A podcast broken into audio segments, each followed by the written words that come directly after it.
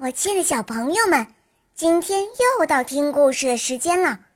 我是你们的好朋友小肉包哦。今天肉包会带给大家什么故事呢？赶快跟着肉包一起来听吧！喵。金鹅。从前有个农夫，他有三个儿子。最小的那个儿子被大家叫做小傻瓜。村里的每个人都不喜欢小傻瓜，就连他的两个哥哥也经常取笑他。有一次，大儿子要去森林里砍柴，母亲怕他饿着，便让他带上一块美味的大蛋糕和一瓶葡萄酒。走进森林后，大儿子遇见了一位白发苍苍的小老头。小老头对他说。把你袋子里的蛋糕给我一小块，再给我一口酒喝吧。我已经好几天没有吃过东西了。滚开！我自己都不够吃的。自私的大儿子白了小老头一眼，自顾自的在一旁大吃大喝起来。吃饱后，大儿子开始砍树了。谁知他一斧头没有砍到树上，反倒砍伤了自己的胳膊，只得哇哇大哭着回家了。接着，二儿子又去森林里砍柴，母亲也让他带上一块大蛋糕和一瓶葡萄酒。二儿子同样遇到了那个白发苍苍的小老头。小老头也向他讨要一小块蛋糕和一口酒。二儿子粗暴地说：“滚开！要是给了你，我就得饿肚子了。”小老头可怜巴巴地站在那里，看着自私的二儿子大吃大喝。结果，二儿子在砍柴的时候也遭遇了不幸，砍伤了自己的腿。他只得一瘸一拐的回家去了。两个儿子都意外受伤，空手而归。于是父母只好叫小傻瓜去砍柴。母亲不喜欢这个小儿子，所以只让他带了一块在炭灰里烤的粗面饼子和一瓶发酸了的啤酒做午饭。小傻瓜来到森林。他也遇到了那个白发苍苍的小老头。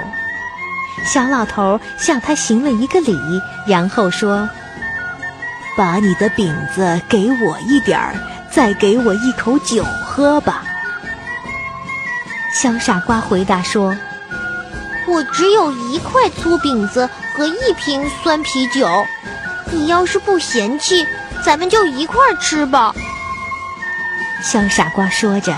从口袋里取出了那块粗饼子，没想到粗饼子不知什么时候变成了一块大蛋糕，而那瓶酸啤酒也变成了上等的葡萄酒。啊，这可真是好运气！小傻瓜并没多想，他高高兴兴地和小老头大吃大喝起来。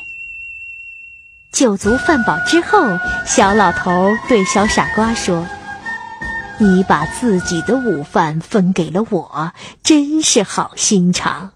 我要好好回报你。看到那边的那棵老树了吗？去把它砍倒吧，你会在树干中找到宝贝的。”小傻瓜挥动斧头，砍倒了那棵老树。果然在树干里发现了一只金鹅，多美的金鹅呀！我要让大家都瞧瞧。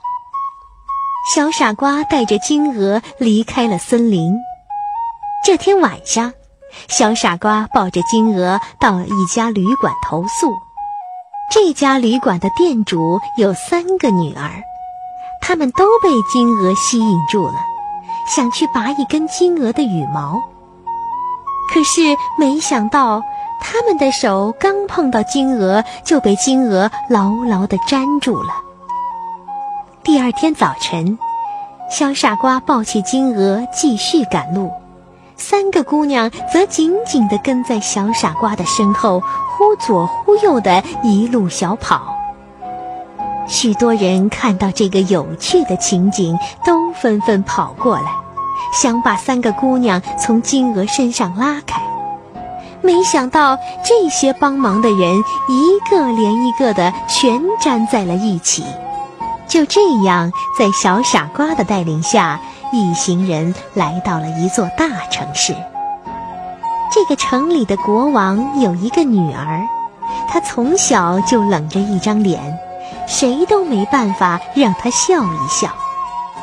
国王曾宣布说：“谁能把公主逗笑，谁就可以娶她为妻。”小傻瓜带着金鹅和后面的一大串人来到公主的面前。